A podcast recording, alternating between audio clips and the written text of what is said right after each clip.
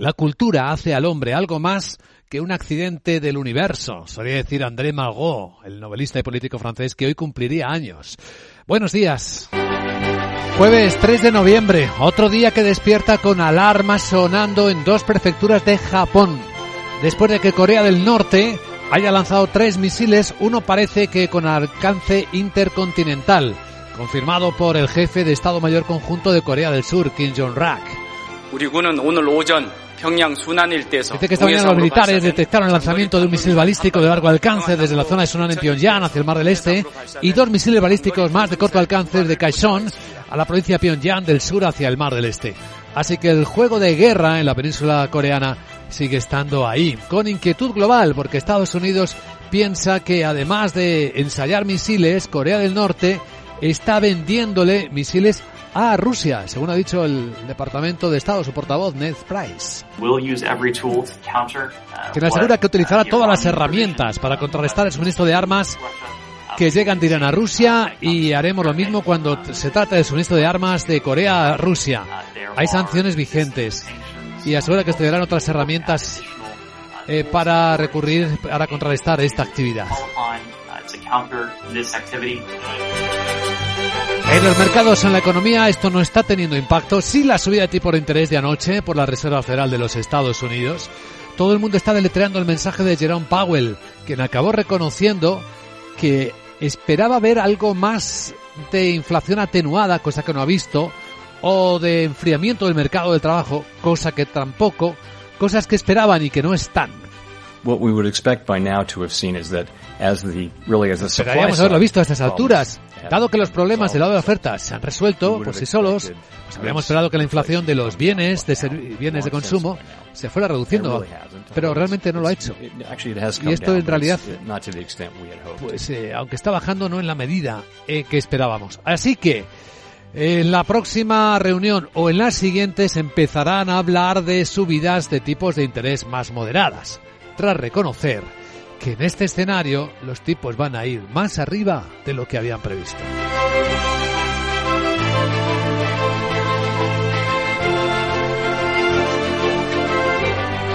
Wall Street cayó, la bolsa, los bonos también tensos. Tenemos ahora los futuros americanos rebotando, no me atrevo a decirlo, porque ahora mismo el futuro del SP500 que rebotaba durante la noche en la sesión asiática está dejando de hacerlo. Apenas sube dos puntos tres el SP entre 1771. Esto no es ni una décima de rebote. El futuro de la bolsa europea viene apuntando caídas. Caídas de nueve décimas. El Eurostox en los 3.587. El que parece no ir más arriba es el dólar tras subirle el precio a la FED de ayer. Ahora mismo en las pantallas de XTV vemos el euro dólar bastante estable el cambio en 0,9817 dólares por euro. El precio del petróleo corrige ligeramente a 89 dólares y medio el West Texas y la onza de oro más, 8 décimas abajo a 1636.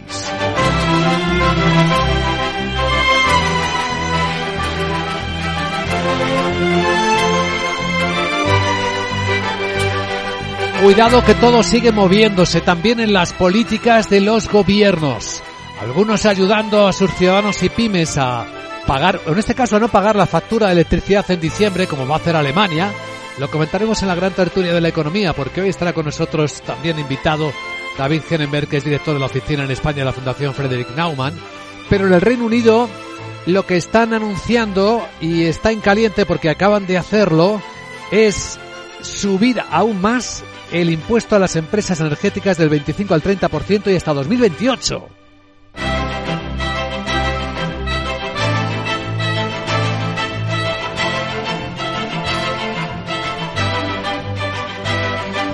Y luego hay protagonistas empresariales de todo tipo, algunos publicando resultados, lo iremos contando enseguida en el tiempo del informe de preapertura de las bolsas de Europa.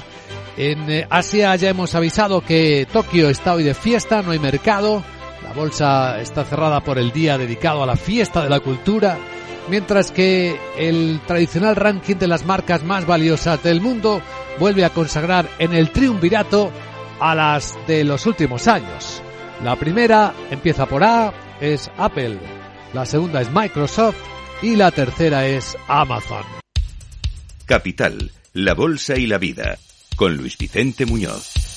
Informe de preapertura, el primero en Capital, la Bolsa y la Vida. Estamos observando cómo los futuros europeos vienen bastante tibios, algunos incluso bajando, como el futuro del Eurostox. Otros, como el alemán, un poco mejor, puede tener que ver con las decisiones del gobierno alemán para ayudar a pymes y ciudadanos a combatir la carestía de la energía que venimos comentando.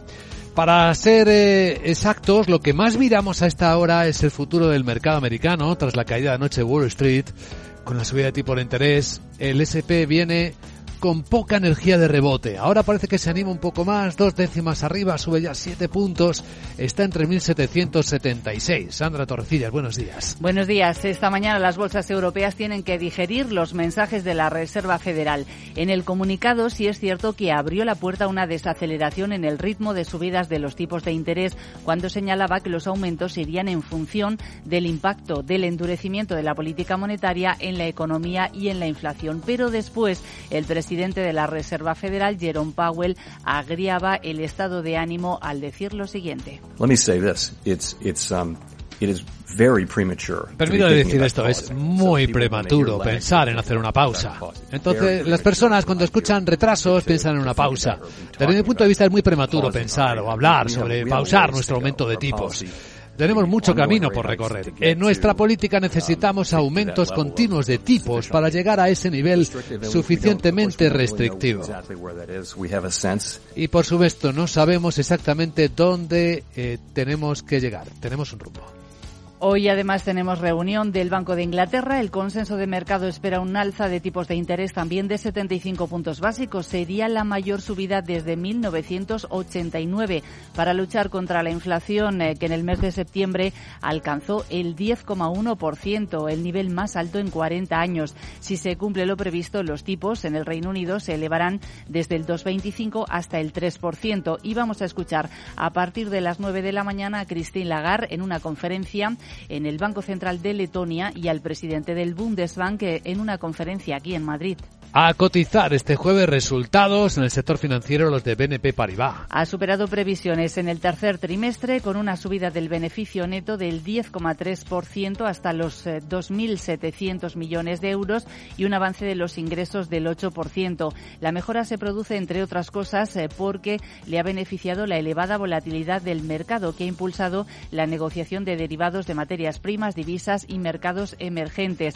El servicio de renta variable y Prime eh, un área en el que BNP está creciendo, también ha registrado aumento de los ingresos. En la parte negativa del banco francés, el aumento de los costes. Además del mayor banco francés, también ha publicado la mayor aseguradora francesa, AXA. En, este caso, datos de ingresos. En los nueve primeros meses del año suben un 2%, supera los 78.400 millones de euros y estima que tendrá que pagar unos 400 millones por los daños causados por el huracán Ian en Estados Unidos. También confirma que acudirá a la ampliación de capital del Monte di Paschi di Siena con un importe que podría alcanzar los 200 millones de euros. Resultados de la automovilística alemana BMW. Eleva beneficio neto en el tercer trimestre un 23%, confirma su perspectiva de margen EBIT entre un 7 y un 9% y dice que la subida de los precios y el sólido mercado de automóviles usados debería compensar la disminución que espera en las entregas y el aumento de los precios de las materias primas y la energía. Bueno, pérdidas récord en Uniper.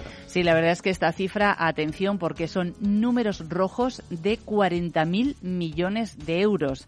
Esas son las cifras que acaba de presentar el importador de gas eh, Uniper, que está a punto de ser nacionalizado y que refleja todo lo que está afectando la decisión de Rusia de detener los suministros. Sí, lo dice todo esta cifra. Bueno, y a cotizar en España, resultados publicados ayer el cierre por Indra. En los nueve primeros meses eh, del año, su beneficio le ha subido un 0,9% hasta 115,7 millones, ha ingresado un 14% más y además ha reducido la deuda a más de la mitad. En el tercer trimestre, sin embargo, su beneficio ha bajado cerca de un 17%. 10%. Y una duda, ¿sabemos si ha suspendido o no la publicidad en Twitter el grupo francés L'Oréal? De momento al menos no, es lo que dice el fabricante de cosméticos francés, eh, que en un correo electrónico enviado a la agencia Reuters le dice que no ha tomado todavía ninguna decisión de suspender el gasto publicitario en Twitter y de esta forma desmiente